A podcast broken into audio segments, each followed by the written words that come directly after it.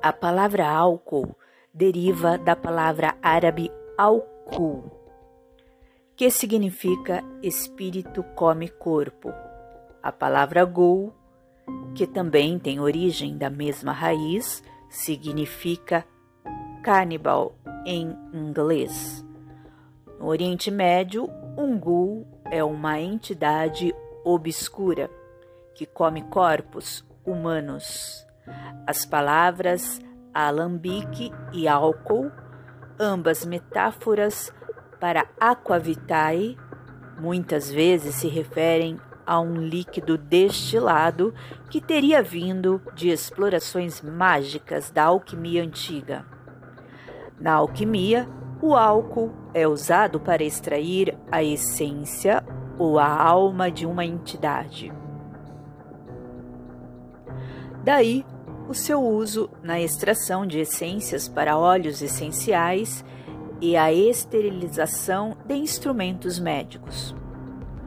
O álcool no corpo efetivamente extrai a própria essência da alma, permitindo que o corpo esteja mais suscetível às entidades vizinhas de baixa vibração e é por isso que as pessoas que consomem muito álcool têm pouca memória, não se lembram bem o que aconteceu e têm um ar mais carregado.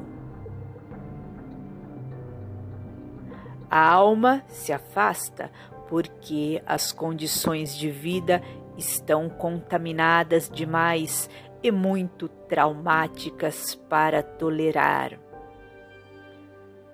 a alma se desconecta do corpo, desacopla do corpo, porque as condições de vida estão totalmente contaminadas.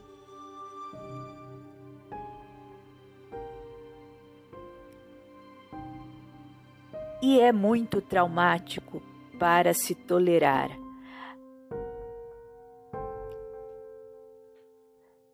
A alma desconecta do corpo, permanecendo conectada por apenas um cordão, e outra entidade toma o corpo para um passeio alegre, quase sempre de maneira hedonista e de alto prazer egocêntrico e lógico. Nossos corpos são como carros para o espírito se o espírito sai, outro pode levá-lo para um passeio.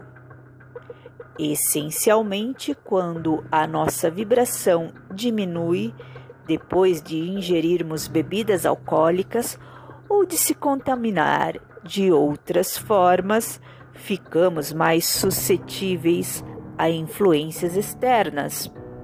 O álcool é legal, e fortemente promovido na nossa cultura moderna. Quase sempre seu consumo está atrelado a ambientes hostis e de comportamentos de caráter duvidoso. Sobre influência alcoólica, um homem é capaz de fazer coisas das quais se envergonharia se estivesse em seu juízo perfeito. Violência, ganância, cobiça, promiscuidade e sexo. Por isso, locais que têm muita gente bebendo são extremamente difíceis para pessoas empatas e intuitivas. Cuidado com seus campos e chakras. Texto Cristiano Juniente Colominas